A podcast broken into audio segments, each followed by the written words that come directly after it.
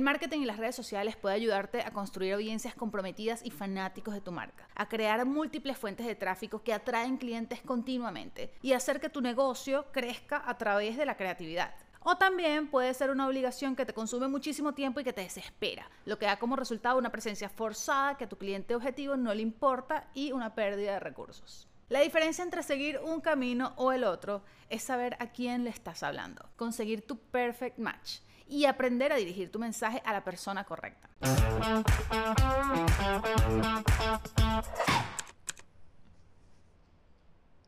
Hola, ¿qué tal? Yo soy Marjorie Haddad. Bienvenidos a Refresh, un podcast de Whiplash que te convierte en el único primo que responde las preguntas de Instagram en la cena familiar. Recuerda seguirnos arroba Wplash en Instagram, arroba Whiplash en Twitter y TikTok. Cada post y cada consejo vale su peso en bitcoins. Hay una realidad en las redes sociales que es bastante dolorosa y es que Instagram no funciona igual que Tinder. No puedes hacer match inmediatamente con alguien o con algo, o saber cuándo una persona le gustas o no. Por eso, precisamente, es importante definir a tu buyer persona, lo que significa diseñar un prototipo perfecto de cliente que está dispuesto a seguirte, a necesitarte y a comprar tus productos. Es la pregunta del millón. ¿Cómo es ese cliente realmente propenso a comprar lo que vendes? ¿Cuál es su rango de edad? ¿Cuál es su sueldo promedio? ¿Sus hobbies? ¿A qué le da prioridad a la hora de soltar el dinero? Tener esa persona bien detallada y definida en tu mente es lo único que te permite crear un mensaje para el usuario correcto. Y finalmente conectar con alguien. Es tal como idealizar a tu persona ideal o pensar en las cualidades perfectas que seguramente tiene tu crush digital, que al final puede no siempre ser una realidad,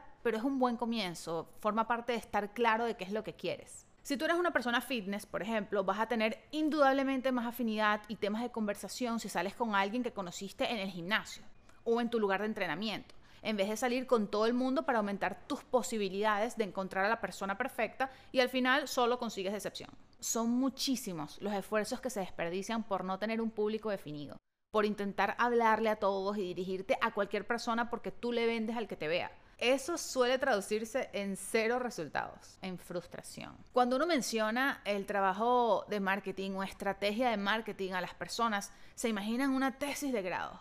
500 páginas con todos los pasos detallados a seguir en cada etapa de tu negocio. Pero realmente todas las acciones de un plan de marketing están basadas en probar contenido, en probar ideas, en desechar lo que sirve y lo que no para luego poder avanzar, haciendo evolucionar lo que funciona. Entonces no es realmente tan complicado, pero sí se trata de un plan que tiene las preguntas claras. ¿Cuál es tu objetivo de marca y con qué tipo de cliente crees que podrías crecer a largo plazo? Y esa última, definir cómo es tu buyer persona, es una de las cosas más importantes para comenzar. Te permite entender mejor a tus clientes actuales y potenciales para avanzar te permite crear y planificar contenido relevante para ellos, porque puedes identificar realmente sus necesidades y sus intereses. Te permite saber en qué aplicaciones se comunican, a qué hora, de qué hablan, porque ya has construido un perfil y una imagen de ese cliente.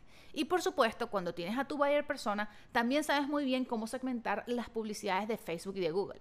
Entonces es útil y necesario. Es algo muy parecido a lo que hacen los guionistas y los actores con sus personajes. Aunque tengan una escena de 40 segundos, una escena de Joy Triviani, un personaje sencillo, igual tratan de imaginar la vida completa de ese personaje, sus motivaciones, sus miedos, sus retos, sus objetivos, sus metas, por qué está allí en ese momento. Es un ejercicio que te ayuda a conocer mejor tu negocio y de nuevo, en términos sentimentales, tú estás buscando una relación a largo plazo, un matrimonio, que tu cliente se case contigo. ¿Cómo se construye este buyer persona que suena súper complicado? Vamos a eso. Primero, siempre es recomendable ponerle un nombre. Posiblemente tengas varios tipos de buyer persona o varios tipos de clientes ideales, así que es mejor bautizarlos para no confundirlos. Está Roger, Tatiana, Lebron o los nombres que quieras incluir. Luego comienzas a construir la personalidad de tu cliente con preguntas básicas, preguntas de detective interrogatorio. ¿Está activo, es desempleado o todavía sigue estudiando? Si trabaja, ¿qué tipo de actividad ejerce? ¿Cuánto gana mensual y anualmente? ¿Qué trayectoria laboral ha tenido? ¿Dónde vive? Si vive solo o con sus papás, si tiene casa propia o está rentada. Y allí comienzas, digamos, a cerrar el foco sobre quién te interesa realmente. ¿Vendes joyería de medio o alto valor? Posiblemente busques personas que tengan un trabajo estable, dispuestos a gastar en lujos. Si vendes pegamento para dentaduras postizas, posiblemente no estés buscando a alguien en su primer empleo, ni alguien que viva con sus papás. Y así poco a poco sigues construyendo a Tatiana y a Roger. Otras cuestiones importantes son las de índole familiar. Si tiene hijos de qué edades, está casado, separado, soltero, tiene padres mayores, si tiene responsabilidades presupuestarias o es alguien feliz que lo mantienen. Esto te ayudará sobre todo a definir sus necesidades y capacidades económicas.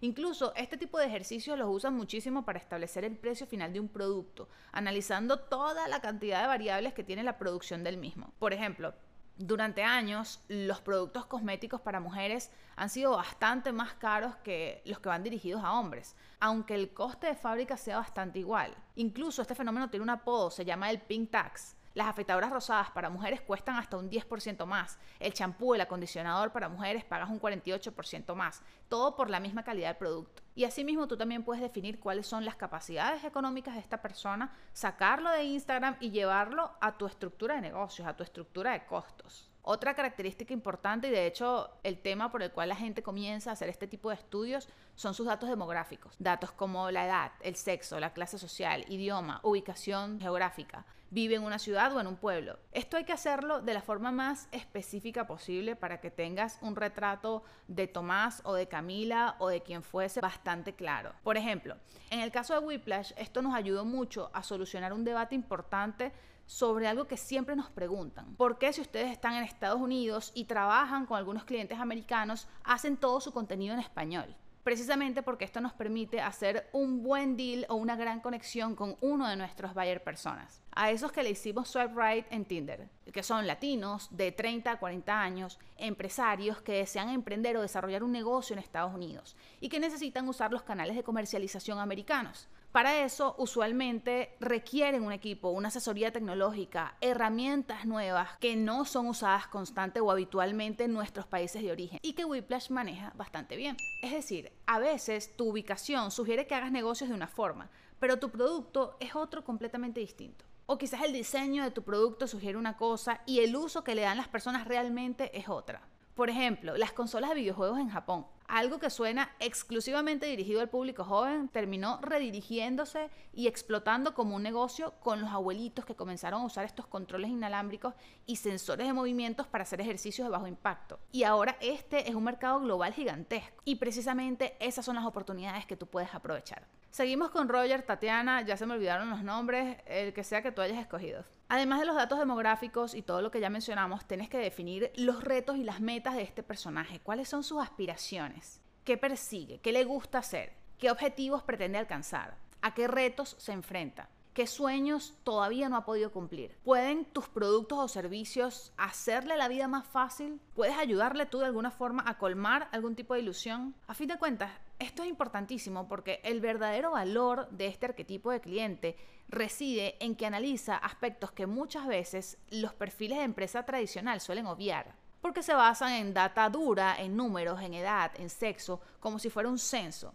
Pero mientras más humano sea el análisis, más rápido vas a poder conectar con Roger o con Tatiana. Para saber primero cómo le vas a llegar con tus canales de marketing y también para hacer un análisis de su conducta habitual en Internet. ¿Cómo se comporta? ¿Es lector asiduo a los blogs o prefiere Twitter? ¿Es usuario activo en las redes sociales o sencillamente se dedica a consumir contenido? ¿Prefiere contenido multimedia o leer? usa habitualmente el correo electrónico. Es de los que prefiere hablar por teléfono o por WhatsApp. Es una persona que logró entrar en Clubhouse. Respondiendo a estas preguntas vas a poder llegar a tu cliente por los canales ideales y hacer contenido que vaya bien con su día a día. Por ejemplo, y parecen tonterías, pero no lo son, los ads de páginas de videos para adultos tienen que analizar con cuidado el hecho de hacer sus promociones sin audio, porque pueden aparecerle a los usuarios en horario de oficina. Y aun cuando no pueden promocionar contenido exageradamente explícito, es algo que ellos toman en cuenta. Una vez que conoces estas motivaciones, tú tratas de entender cómo puede tu negocio o servicio ayudarle, ya sea resolviendo un problema, cubriendo una necesidad o mejorando su día a día de alguna forma. Hay otras preguntas que puedes hacerte en este punto.